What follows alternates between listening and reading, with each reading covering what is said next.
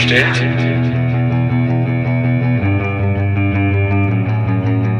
Nicht so bestellt? So nicht bestellt. Der kritische Podcast über Abschiebungen. Hallo und herzlich willkommen zu dem Podcast So nicht bestellt, der kritische Podcast über Abschiebungen. Mein Name ist Sandra. Und ich bin Marc. Hallo. Wir starten unseren Podcast heute mit einer Sonderfolge. Ist vielleicht auch ein wenig untypisch, mit einem Format zu beginnen, was wir so nicht fortsetzen werden. Aber ja, unser Anliegen heute ist sozusagen auch eben einfach besonders. Genau, das geht so ein bisschen darauf zurück, dass wir uns im Vorhinein Gedanken gemacht haben, warum sich Menschen einen Podcast über Abschiebungen anhören sollten, da das Thema ja sehr ähm, schwerwiegend und belastend ist in der Auseinandersetzung damit und auch an sich ein Ohnmachtsgefühl hervorrufen kann bei Betroffenen, bei Menschen, die Betroffene unterstützen und gleichzeitig auch Menschen, die einfach äh, dem Thema sehr kritisch gegenüberstehen. Und deswegen haben wir uns genau was überlegt, Marc? Genau. Wir werden heute drei Fälle skizzieren, die in der Vergangenheit so in Sachsen tatsächlich geschehen sind, Fälle von Abschiebungen. Und werden dann immer so einen kurzen Schnitt, einen Cut machen und erzählen, was hätte sein können, äh, wenn die Abschiebung verhindert worden wäre. Das heißt, wir werden heute Geschichten erzählen oder Szenarien entwerfen von verhinderten Abschiebungen. Im, Im, Prinzip, wir hatten, wir hatten in unserer Vorbereitung immer gesagt, dass das Utopien sind, aber es sind eben gerade keine Utopien, weil die Abschiebungen nach stattfinden, aber wir zeigen, wie sie verhindert werden können. Das eben aber soll ja nur der Anfang sein, ne? Genau, also wir wollen euch quasi mitnehmen in so ein Gedankenspiel, ähm, weil wir nämlich glauben, dass sich eine Welt erst dann verändern kann, wenn man sich halt auch eine bessere Welt vorstellen kann. Das ist so ein bisschen unser Hintergedanken gewesen und ähm, ja, diese Beispiele sollen euch quasi ähm, motivieren, dran zu bleiben und ja, motivieren, euch ähm, eine bessere Welt vorzustellen. Eine Welt ohne Abschiebung. Denn ähm, Sprache schafft Realität, so wie es eben Horst Seehofer mit seiner unsäglichen Aussage da am 4. Juli da zu seinem Geburtstag eben getätigt hat, dieses so nicht bestellt, das geht weit über das hinaus, was bisher üblich war. Das hat ganz krasse Realitäten produziert für viele. Und wir wollen hier in diesem Podcast eben über äh, eben auch diesen Blick weiten auf andere Realitäten auf, wenn wir man so daneben will, schaffen, Utopien. Genau. genau. ähm, bevor wir die Beispiele, die ersten beiden Beispiele jetzt abspielen, ähm, sei hier noch eine kurze Triggerwarnung ausgesprochen, die natürlich für den gesamten Podcast gilt, da Abschiebungen grundsätzlich immer äh, auch eine Form von körperlicher und psychischer Gewalt darstellen. Also wenn ihr Erfahrungen mit körperlicher oder psychischer Gewalt habt, dann raten wir dazu, euch die Folgen nicht unbedingt alleine anzuhören. Und jetzt würde ich sagen, spielen wir die ersten beiden ab. Ausgerechnet an meinem 69. Geburtstag sind 69 das war von mir nicht so bestellt. Personen nach Afghanistan zurückgeführt worden. Das liegt weit über dem, was bisher üblich war. Weit über dem, was bisher üblich war. Es ist der 3. Juli 2018, 9 Uhr morgens in Watson. Sadaweh ist nach einer seiner ersten Nachtschichten in seine Wohnung zurückgekehrt und telefoniert gerade mit seiner Lebensgefährtin Ude H., als es an der Tür klingelt. Nicht ahnend, dass sich sein Leben im nächsten Moment schlagartig ändern wird, legt er das Telefon zur Seite und öffnet die Tür. Ute H. hört, wie ein Polizeibeamter ihrem Freund eröffnet, dass er jetzt gleich nach Afghanistan abgeschoben wird. Ute H. wird sofort aktiv. Doch die, die die Macht dazu hätten, die Abschiebung zu stoppen, ignorieren sie. Wenige Tage später in Kabul. Sadar W. sitzt in einem Café. Wieder telefoniert er mit Ute H. Er berichtet ihr von der Angst, die er hier ständig hat. Wenige Tage zuvor hat es wieder einen Terroranschlag in der afghanischen Hauptstadt gegeben. Wieder gab es Tote und Verletzte. Sadaweh fühlt sich nicht sicher. Er will einfach nur weg, zurück in sein altes Leben. Oktober 2018. Vier Monate nach der Abschiebung. Sadaweh flieht das zweite Mal, wieder auf der gefährlichen Fluchtroute nach Europa, mit dem Risiko, eingesperrt oder verletzt zu werden, zu verunglücken.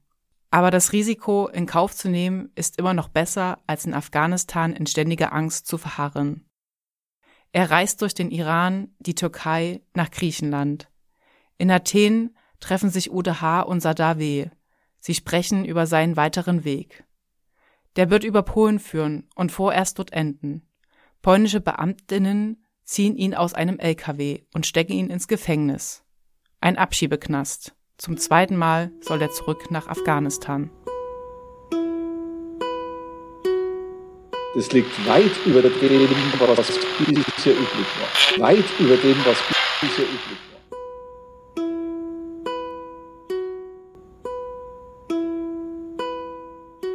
Es ist der 3. Juli 2018, 9 Uhr morgens in Wurzen. Sada W. ist nach einer seiner ersten Nachtschichten in seine Wohnung zurückgekehrt und telefoniert gerade mit seiner Lebensgefährtin Ute H., als es an der Tür klingelt. Nicht ahnend, dass sich sein Leben im nächsten Moment schlagartig ändern wird, legt er das Telefon zur Seite und öffnet die Tür. Ute H. hört, wie ein Polizeibeamter ihrem Freund eröffnet, dass er jetzt gleich nach Afghanistan abgeschoben wird. Ute H. wird sofort aktiv und fragt bei Behörden nach. Die Nachricht erreicht einen Beamten im sächsischen Innenministerium. Er ruft bei der zentralen Ausländerbehörde in Chemnitz an und erwirkt den sofortigen Stopp der Abschiebung. Die Akte soll noch einmal geprüft werden. Wenige Tage später in Grimma. Sada W. sitzt in der Ausländerbehörde und erzählt noch einmal seine Geschichte. Wie und warum er von den Taliban geflohen ist, dass er sich ein neues Leben in Deutschland aufgebaut hat, dass er bald Ute H. heiraten möchte. Die Sachbearbeiterin verabschiedet sich von Sada W. mit den Worten das sieht doch gut aus, Herr W. Da bekommen Sie bald Post von uns. Oktober 2018, vier Monate nach der versuchten Abschiebung. Sada W. und Uta H. stecken mitten in den Hochzeitsplanungen, als es wieder an der Tür klingelt. Der Postbote übergibt Sada W. einen Brief. Sada W. öffnet den Brief und hält Uta H. lächelnd seine Aufenthaltserlaubnis entgegen.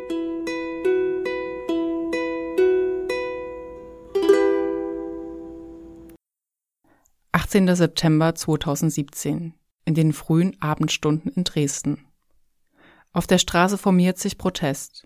In der kurzen Zeit, die die Polizei der Familie gelassen hat, ihre Taschen für die Abschiebung nach Armenien zu packen, sind bereits zahlreiche Menschen im Dresdner Hechtviertel mobilisiert.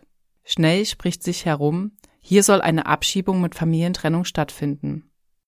Weil die elfjährige Tochter nicht in der Wohnung ist, wird Frau P. mit ihr zunächst zurückbleiben. Der Familienvater und die beiden acht- und sechsjährigen Söhne sollen jetzt direkt abgeschoben werden. Die drei sitzen in dem Polizeiwagen, der von den DemonstrantInnen blockiert wird. Die beiden Kinder umklammern ängstlich ihre Schulranzen. Beamtinnen prügeln auf die DemonstrantInnen ein und bahnen dem Wagen so den Weg. Irgendwann kann er durchbrechen. Kurz danach wird Frau P. aus der Wohnung getragen. Sie soll in ein Krankenhaus verlegt werden. Ihre Schreie hallen durch das Viertel. Dass Frau P. psychisch labil ist, ist den Behörden bekannt. Einige Wochen später hätte amtsärztlich geprüft werden sollen, ob sie überhaupt reisen kann. Die Behörden haben die Familie damit in falscher Sicherheit gewogen und getäuscht. Drei Monate später lehnt die Härtefallkommission den Antrag auf Aufenthaltserlaubnis für Mutter und Tochter ab. An der Abschiebung sowie dieser Entscheidung wird Kritik geübt, denn die Kinder der Familie sind in Deutschland geboren. Armenien kennen sie nur aus den Erzählungen ihrer Eltern. Auch ein Video der beiden Söhne, gesendet aus Armenien, ließ die Mehrheit der Härtefallkommission in ihrer Entscheidung kalt. Hallo liebe Freunde, Nachbarinnen. Wir wurden abgeschoben nach Armenien. Ich brauche eure Bitte, dass wir dass ich wieder zurückkomme in mein Heimatland. Bitte.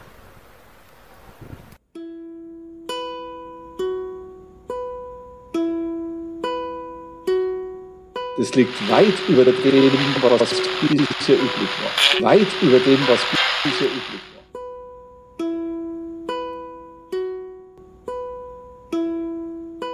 18. September 2017 in den frühen Abendstunden in Dresden.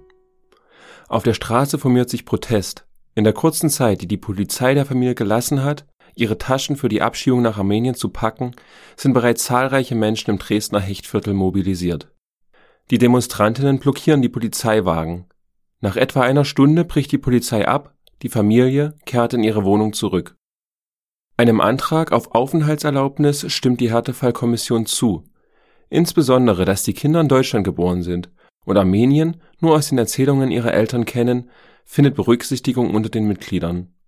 Zudem sehen die Mitglieder es als besondere Härte an, dass die Familie von der Ausländerbehörde getäuscht wurde, als der Mutter eine amtsärztliche Untersuchung ihrer Reisefähigkeit in Aussicht gestellt wurde. Das gestörte Sicherheitsgefühl nach dem traumatisierenden Abschiebeversuch kann die Familie nach Monaten und Jahren verwinden.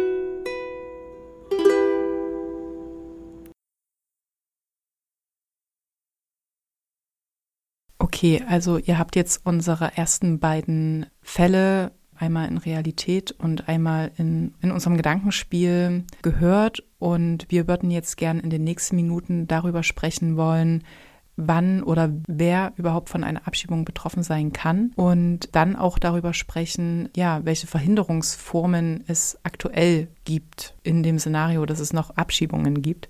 Und bevor wir damit anfangen, noch zwei Infos zu Sadaweh. Er war einer von den 69 Afghanen, die zu Seehofers 69. Geburtstag nach Afghanistan abgeschoben wurden.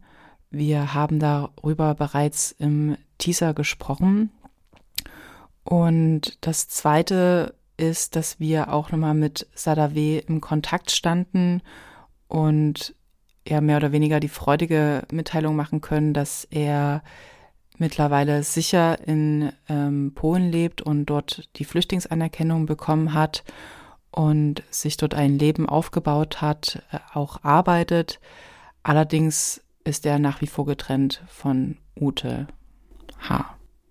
Wir würden jetzt mit der Frage beginnen, wer jetzt überhaupt von einer Abschiebung betroffen sein kann. Genau, die Antwort, die detaillierten Antworten, die geben wir auch nochmal in einer separaten Folge, wo es auch nochmal ein bisschen auch um juristischere Details geht. Jetzt erstmal ganz allgemein gesprochen ist, vollziehbar ausreisepflichtige Menschen können abgeschoben werden. Das heißt, es können Geflüchtete sein, das können aber auch äh, Staatsbürgerinnen anderer Länder sein. Also ist vielleicht so als kleines Beispiel, der US-amerikanische Student mit dem abgelaufenen Studienvisum kann im Prinzip auch abgeschoben werden. Zumeist trifft es aber eben Geflüchtete. Ne?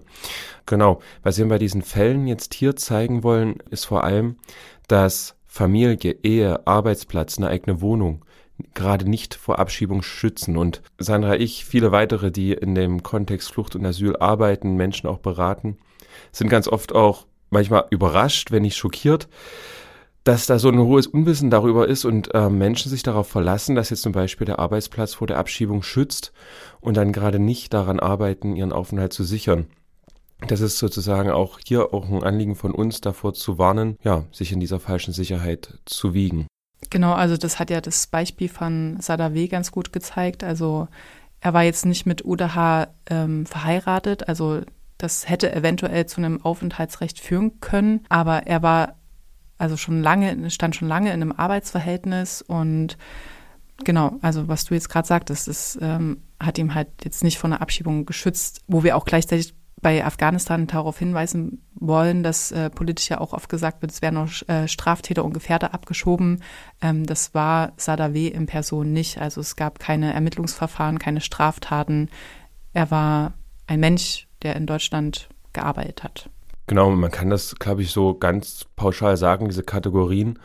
Ähm, Straftäterin, Gefährderin, Identitätsverweigerin, das sind so immer die drei, die da genannt werden. Die sollen im Prinzip Abschiebungen in den Krieg legitimieren. Und das war zumindest dann für Sachsen spätestens im Sommer 2018 dann auch klar, dass Sachsen über diese Kategorien hinaus auch Menschen abschiebt.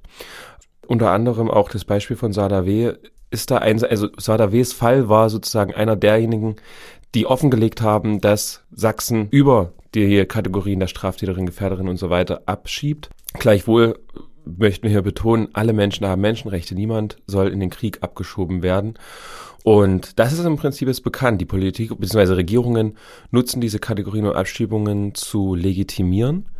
Und jetzt wird es aber gleich wieder mit Syrien so vorbereitet. Ne? Da wird wieder gesagt, auch von der Innenministerkonferenz im Dezember haben die das letzte Mal getagt, ähm, ja, wir schieben wieder nur diese drei Kategorien ab und man denkt sich ja, das können, also es glaubt ja niemand mehr, nachdem wir wissen, seit 2016 laufen Abschiebungen nach Afghanistan schon. Genau, also es ist auf jeden Fall eine politische Strategie, die dahinter steht mhm. und die wir hier ähm, aufzeigen wollen. Äh, mir ist jetzt noch ähm, dazu eingefallen, dass, ähm, also der Fall von Sadawi hat das ja aufgedeckt, aber es sind ja gerade aus Sachsen dann in den, äh, bei den folgenden Afghanistan-Abschiebungen auch immer wieder Menschen betroffen gewesen und teilweise auch äh, Menschen vom Arbeitsplatz abgeholt mhm. worden ähm, und direkt zum Flughafen gebracht. Genau. Und aber ähm, korrigiere mich gerne, aber es ist nur Sachsen und Bayern, die aktuell über die Kategorien Gefährder, Identitätsverweigerer und Straftäter abschieben. Nee, damals im Sommer 2018 war es auf jeden Fall Mecklenburg-Vorpommern und das ist inzwischen eine weit verbreitete Politik in den Bundesländern. Es mag sein, dass das so bei einigen SPD-geführten Ländern vielleicht noch nicht der Fall ist, aber selbst, also auch eine SPD-geführte Regierung garantiert da keinen Schutz, ne? Vielleicht dazu die Ankündigung, also es wird auf jeden Fall nochmal eine Extra-Folge zu Abschiebung nur nach Afghanistan geben. Genau, wir haben jetzt schon das Thema Familientrennung angesprochen. Vielleicht gehen wir da nochmal tiefer rein, weil das auch, finde ich, sehr sächsisch ist, dieses Phänomen. Genau, man kann sagen, es ist im Prinzip ähm, Alltag. Von 2015 bis 2019 äh, gab es 58 Familientrennungen in Sachsen durch Abschiebungen. Hinzu kommen dann nochmal von 2016 bis 2019 16 Trennungen von Ehepartnerinnen, also dann zumeist die Ehepartnerin deutscher Staatsbürgerschaft wird dann von dem abzuschiebenden Menschen getrennt. Und das zeigt schon mal Artikel 6 Grundgesetz, ähm, also Ehe und Familie stehen unter dem besonderen Schutz des Staates, scheint dann eben für vollziehbar ausreisepflichtige Menschen nicht zu gelten. Das Gleiche gilt sozusagen für einen weiteren Verfassungsgrundsatz, nämlich die körperliche Unversehrtheit. Artikel 2. Erkrankte Menschen werden auch mit einer krassen Regelmäßigkeit abgeschoben. Erkrankte Menschen von 2016 bis 2019, 56 sind das in der Zahl. Und das ist tatsächlich auch was, was das deutsche Aufenthaltsrecht vorsieht. Denn da drin steht, dass grundsätzlich gemutmaßt wird, gemutmaßt wird, dass gesundheitliche Gründe der Abschiebung nicht entgegenstehen. Genau, und auch hierzu ähm, werden wir nochmal in einer späteren Folge tiefer drauf eingehen. Das, was ich vielleicht an dieser Stelle noch sagen möchte, ist, es legen auch sehr ho hohe Anforderungen an ärztliche Atteste, die eventuell eine, eine Erkrankung diagnostizieren könnten. Auch das äh, hat es in den letzten Asylrechtsverschärfungen wurde das mit in, in das Gesetz aufgenommen, dass da quasi sehr hohe Anforderungen an solche ähm, fachärztlichen Gutachten ins Gesetz aufgenommen wurden und es eigentlich fast unmöglich macht. Dazu später aber vielleicht mehr. Was wir hier jetzt bei diesen beiden Fällen gesehen haben, ist einmal, wie die Abschiebung verhindert wurde, einmal, indem sich ein ja, hier haben wir es einen Beamten im Innenministerium, haben wir da einfach mal erfunden, der sich da stark für Sadawi einsetzt und die Abschiebung sozusagen abbricht. Und beim zweiten Mal ist es ja politischer Protest, der dafür sorgt, dass die Polizei am Ende davon ablässt, die Abschiebung zu vollenden. Zwei Mittel, die durchaus denkbar sind. Fall 1 klingt für Sachsen irgendwie auch utopisch, dass das Innenministerium sich dafür einsetzt, ist aber im Jahr 2021 jetzt im März tatsächlich passiert, nämlich im Fall vom, von Faisal J., ähm, ein Mensch, der in Abschiebehaft in Dresden saß und der, ja, für der am Ende entlassen wurde, weil sich der Innenminister persönlich für ihn eingesetzt hat, hm, nach starkem politischem Druck hin. Vielleicht muss erwähnt werden, es äh, war ein äh, Christ, der nach Pakistan abgeschoben werden sollte. Und aufgrund dieser Tatsache haben sich, äh, hat sich auch sehr äh, die Kirche ähm, mit für ihn eingesetzt und ähm, da Bambule gemacht, sage ich jetzt mal. Also ich, ich glaube, da kam auch extremer Druck von unten, ähm, so dass das Ministerium, was ja auch ein C mit äh, im Namen hat, die Partei, oder, die ja, Partei, die Partei, ähm, da vielleicht äh, ja den Druck nicht ausweichen konnten. Mhm. Ja, aber das sind Einzelfälle. Das Tragische eigentlich an der Geschichte ist, also einmal der Faisal J, Gott sei Dank hat das geklappt so, ne? Ähm, aber was es gezeigt hat, ist, mit viel politischem Willen können Abschiebungen von der Exekutive gestoppt werden. Und das gilt natürlich für viele weitere zu, zu etablieren. Ähm, also wenn das jetzt einmal möglich war, warum dann nicht bei anderen so? Und es darf eben gerade ja nicht darum gehen, wer hier den besten Freund, die den Bischof kennt und den SPD-Abgeordneten, was ja bei Faisal J tatsächlich der Fall war. Äh, auch eben, ne? Also Mensch. vielleicht Hm. hier an dieser Stelle erwähnt, es ähm, saßen mit ihm auch andere Personen in Abschiebehaft, äh, die an dem Tag dann, ähm, ich glaube, es war der 17.3., ähm, nach Pakistan abgeschoben wurde und die leider nicht so eine Lobby hatten. Genau, einfach. genau.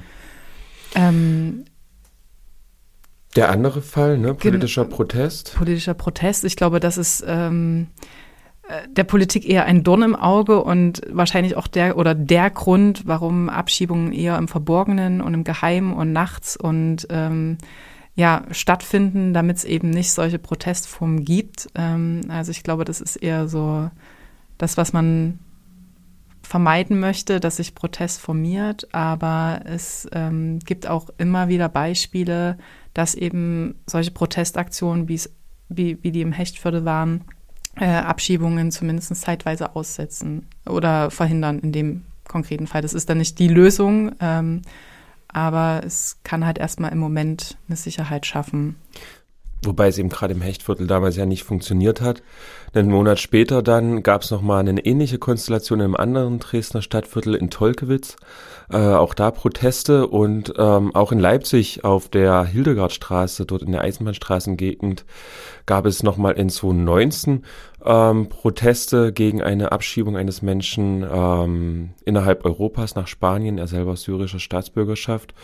Ähm, diese Proteste passieren, aber man kann dazu sagen, ne, einmal ist es nicht garantiert, wenn sie stattfinden, dass die Abschiebung verhindert wird. Und zweitens ist es kein verlässliches Mittel einfach. Das sind oftmals so ganz dynamische Faktoren, die da reinspielen, dass überhaupt der Protest einmal st äh, stattfindet. Ne? Bei dem Hechtviertel kann man sagen, die Familie lebte halt seit Ewigkeiten hier, ne? die auch Kinder äh, hier geboren, also die waren bestens auch mit der Dresdner Stadtgesellschaft so auch vernetzt.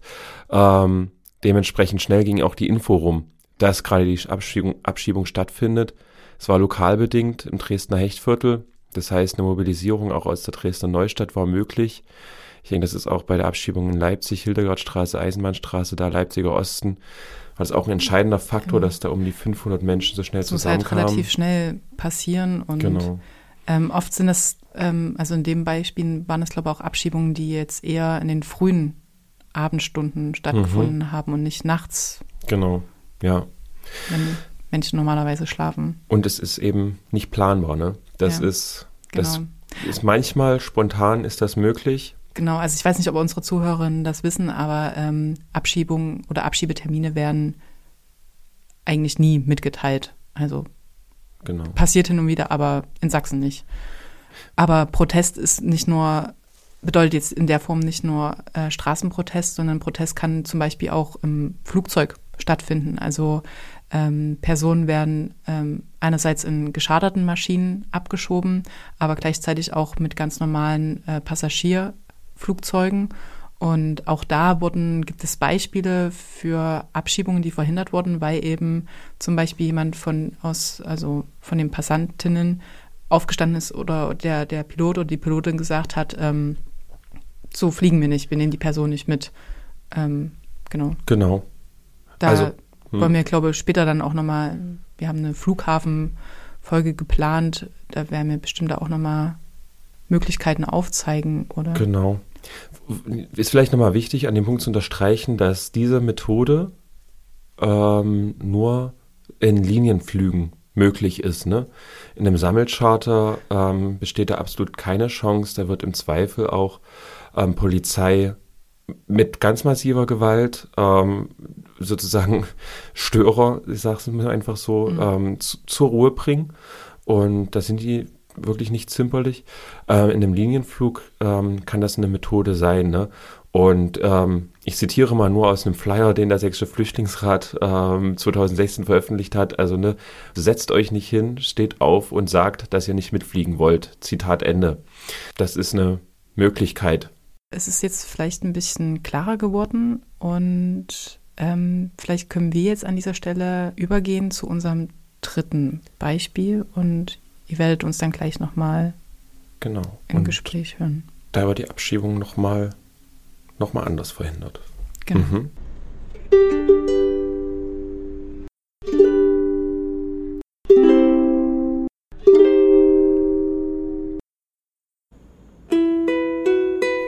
Januar 2019. Die Abschiebehaftanstalt Dresden ist erst einen guten Monat in Betrieb. Da entscheidet sich der Inhaftierte Herr A. in den Hungerstreik zu gehen. Er wurde vor wenigen Tagen in dem Abschiebegefängnis eingesperrt. Seine Ehefrau, sie ist deutscher Staatsbürgerschaft, erwartet ein Kind von ihm. Mit dem Hungerstreik will der werdende Vater gegen seine Abschiebung nach Marokko und die dauerhafte Trennung von seiner Familie protestieren. Er wird in eine geschlossene psychiatrische Klinik verlegt und dort rund um die Uhr von Angestellten der sächsischen Landesdirektion bewacht. Und an den Füßen wird er ans Bett gefesselt. Eine Sonde ernährt ihn gegen seinen Willen. Und wie Mitglieder der Dresdner Abschiebehaft-Kontaktgruppe feststellen, gibt es dafür keinen richterlichen Beschluss. Der folgt spät. Viel zu spät. Nämlich erst drei Tage später. Damit muss sich die Landesdirektion Körperverletzung und Freiheitsberaubung vorwerfen lassen. Seine schwangere Frau reist mehrmals aus ihrem Wohnort in Thüringen an, um Herrn A. zu besuchen und ihm beizustehen. Er ist schwach, kann teilweise nicht mal einen Stift halten. Dabei muss er einige Schriftsätze unterschreiben, denn es werden mehrere Verfahren gegen die Haft und die bevorstehende Abschiebung eröffnet. Nach 21 Tagen endet die Tortur mit der Abschiebung. Alle Verfahren verliefen negativ. Lediglich das Jugendamt Dresden hat eine vorgeburtliche Vaterschaftsanerkennung durchführen lassen. Wenigstens auf dem Papier hat sein Kind nun einen Vater. Das liegt weit über dem, was bisher üblich war. Weit über dem, was bisher üblich war.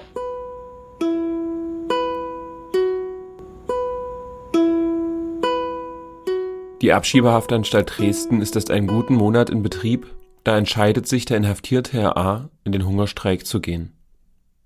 Er wurde vor wenigen Tagen in dem Abschiebegefängnis eingesperrt. Seine Ehefrau, sie ist deutscher Staatsbürgerschaft, erwartet ein Kind von ihm. Mit dem Hungerstreik will der werdende Vater gegen seine Abschiebung und die dauerhafte Trennung von seiner Familie protestieren. Aus der geschlossenen psychiatrischen Klinik heraus werden mehrere Verfahren eröffnet, darunter eine Beschwerde gegen die Haft und ein Einantrag, um die Abschiebung auszusetzen. Die beteiligten Gerichte rügen die Behörden. Ein werdender Familienvater darf nicht abgeschoben werden. Herr A. hat ein Recht auf Familieneinheit, mehr noch, sein Kind hat ein Recht auf seinen Vater nach wenigen Tagen endet die Tortur, die sofortige Entlassung wird angeordnet.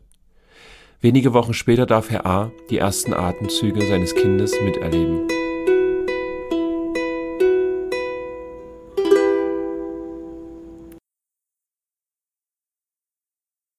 Okay, wir haben jetzt noch mal ein ganz anderes Beispiel gehört, in dem es einerseits ähm, um die Abschiebehaft geht, die wir bislang noch gar nicht so besprochen haben, was wir jetzt nochmal tun wollen.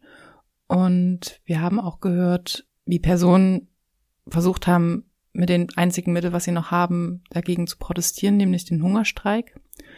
Und wir haben erlebt oder gehört, wie es zu gewaltigen Übergriffen durch staatliche Behörden auf die Person gab. Wollen wir vielleicht erstmal mit der Abschiebehaft anfangen? Die gibt's ja noch gar nicht so lange in Sachsen. Genau, seitdem, man kann kann es genau datieren auf den 3. Dezember 2018. Mhm. Da ging die ans Netz und da lässt sich vielleicht auch ansetzen, der, der Hungerstreik des Herrn A., von dem wir hier sprechen, der war ja direkt kurz danach im Januar.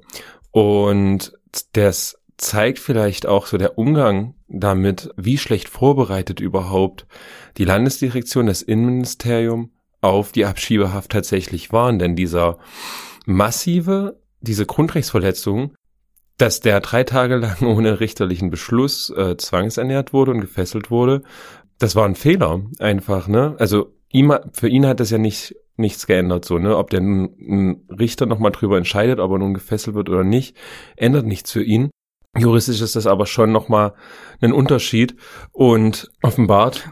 Wobei ich an dieser Stelle sagen würde, dass ja auch ein Richter oder eine Richterin das ganz anders bewerten könnte, die Situation. Genau. Genau, aber was es eben zeigt, ist diese schlechte Vorbereitung. Wer halt recht gut vorbereitet war, das war die Abschiebehaft-Kontaktgruppe, also ein Zusammenschluss von Personen, von NGOs in Dresden, die sich ähm, auf diesen Tag, wann auch immer er dann war, es war dann eben der 3. Dezember 2018, vorbereitet haben und im Prinzip fertig waren, bereit in die Abschiebehaft zu gehen und zu beraten und da dann eben noch heute auch den wichtigen, notwendigen kritischen Blick in die Dresdner Abschiebehaftanstalt Anstalt gewährleisten. Mhm.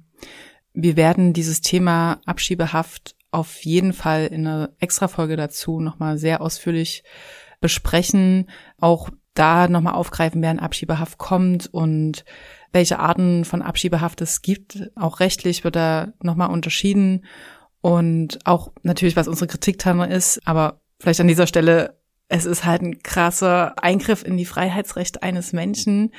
Ohne Straftat? Ohne Straftat, einfach auf dem Fakt, dass die Person ausreisepflichtig ist. Und wir werden auch in dem Zusammenhang sicherlich auf Peter Fahlbusch zu sprechen kommen, der, ich sage jetzt mal, so ein äh, persönliches Monitoring fährt und da also als Rechtsanwalt Abschiebehaftfälle begleitet und da so in seiner privaten Statistik, sage ich jetzt mal, festgestellt hat, dass über 50 Prozent, ich habe die genaue mhm. Zahl jetzt, äh, so über 50 Prozent mhm. der Abschiebehaftfälle rechtswidrig sind, also wo die Person hätte gar nicht in Abschiebehaft genommen werden können. Also es ist ein großes Thema, was dahinter steht und und ähm, das ist im Prinzip auch eine Aussage, die hat ein anderer Berater für Abschiebehaft in Hannover, Mustafa Öztürkil, mal getätigt. Der hat gemeint, wenn so eine hohe Zahl an rechtswidrigen Inhaftierungen es geben würde in irgendeinem anderen Rechtsbereich, dann würde es ähm, Rücktritte geben. Das wäre ein politischer Skandal, wenn auch deutsche Staatsbürgerinnen zu so einer hohen, zu so einem hohen Anteil ja. rechtswidrig in Haft landen würden das zeigt auch einfach, ne, wie ich auch schon vorher, die, die Behörde war schlecht darauf vorbereitet, bereitet, das zu vollziehen, aber auch die gesamte Rechtspflege um Abschiebehaft ist unter aller Kanone so. Genau, also versteht uns bitte an dieser Stelle nicht falsch. Wir wollen nicht, dass die Behörden besser arbeiten und äh, sondern wir wollen grundsätzlich ist natürlich unsere Forderung, dass es Abschiebehaft einfach nicht gibt. Genau, und, und hier, was wir hier jetzt skizziert haben, der, dass rechtliche Mittel Erfolg hatten, das tatsächlich ist ein weiterer Punkt, wie man Abschiebungen verhindern kann. Nicht nur für Leute, die in Abschiebehaft sitzen. Das ist auch vielleicht nochmal wichtig zu sagen. Nachdem die Abschiebehaft dann eingeführt wurde, gab es für ein paar Wochen so irgendwie so eine äh, Misswahrnehmung auch in der sächsischen Zivilgesellschaft, dass jetzt alle, die abgeschoben werden sollen, vorher in Abschiebehaft kommen. Das ist nicht so. Es ist schon so, dass nach wie vor Abschiebungen auch so laufen, dass Leute weiterhin zu Hause in der Gemeinschaftsunterkunft, wo auch immer abgeholt werden. Einige kommen eben in die Dresdner Abschiebehaftanstalt. 24 Haftplätze haben die, 34 Gewahrsamsplätze noch dazu. Die Unterschiede machen wir in einer weiteren Folge. Und so ist es eben auch hier, ne, also einen Eilantrag, wie hier beschrieben, der jetzt in diesem äh, Szenario Erfolg hätte haben können, den kann man auch bei allen anderen Fällen versuchen zu stellen, auch wenn das eben oftmals praktisch gar nicht mehr umsetzbar ist. Ne? Genau, also gerade wenn es um die juristische Mittel geht, ist es natürlich immer das Beste oder die größten Chancen bestehen natürlich, je früher man es weiß äh, oder versucht sich dagegen zu wehren, desto besser. Also äh, die Wahrscheinlichkeit jetzt am Tag der Abschiebung noch eine Abschiebung zu verhindern, ist relativ gering, aber möglich. Also es wurden auch schon zum Beispiel jetzt mit äh, juristischen Mitteln, mit Eilanträgen Personen, also Abschiebungen von Personen, die, also die beispielsweise schon im Flugzeug saßen, gestoppt oder es mussten Personen tatsächlich auch schon zurückgeholt werden. Mhm. Also es ist natürlich auch ein wichtiges Mittel, über das wir in einer zeitnahen Folge schon sprechen werden, mhm. was es da für Möglichkeiten gibt. Ja, genau. Jetzt haben wir im Prinzip diese drei Wege sozusagen, erstmal diese zwei groben äh, Wege, Abschiebung zu verhindern, aufgezeichnet. Ne? Also Exekutive versucht das noch zu verhindern, auf politischen Druck im Zweifel hin, ähm, politischer Protest und drittens eben juristische Mittel, hier vor allem eben der, der Eilantrag. Das sind ganz so grob eingeteilt, diese drei Sachen.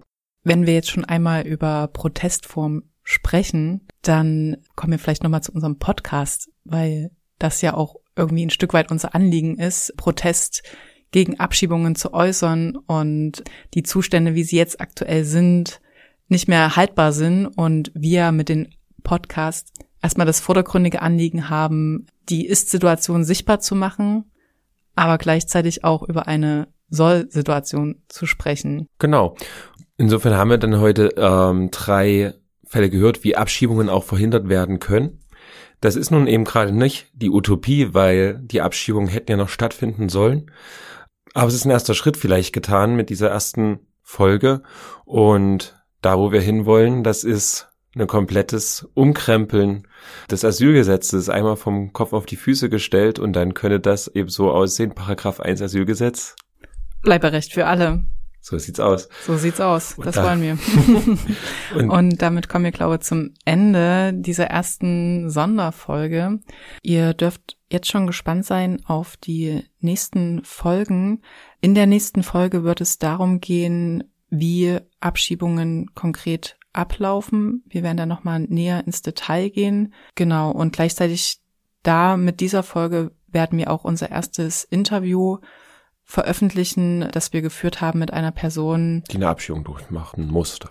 Genau, jetzt bleibt uns eigentlich nur noch zu sagen, folgt uns auf allen bekannten Social-Media-Kanälen, Instagram, Facebook, Twitter. Gebt uns auch gerne Feedback. Wir sind ja auch hier, um zu lernen und wissen selber, dass wir nicht perfekt sind. Äh, unsere E-Mail-Adresse lautet so nicht bestellt at boncourage.de und folgt uns auch gerne auf allen bekannten Podcast-Kanälen. Und damit würde ich sagen, verabschieden wir uns Und hören uns wieder. Oder ihr uns. Wie auch immer. Alles klar. Ciao, ciao. Ciao. Nicht so bestellt.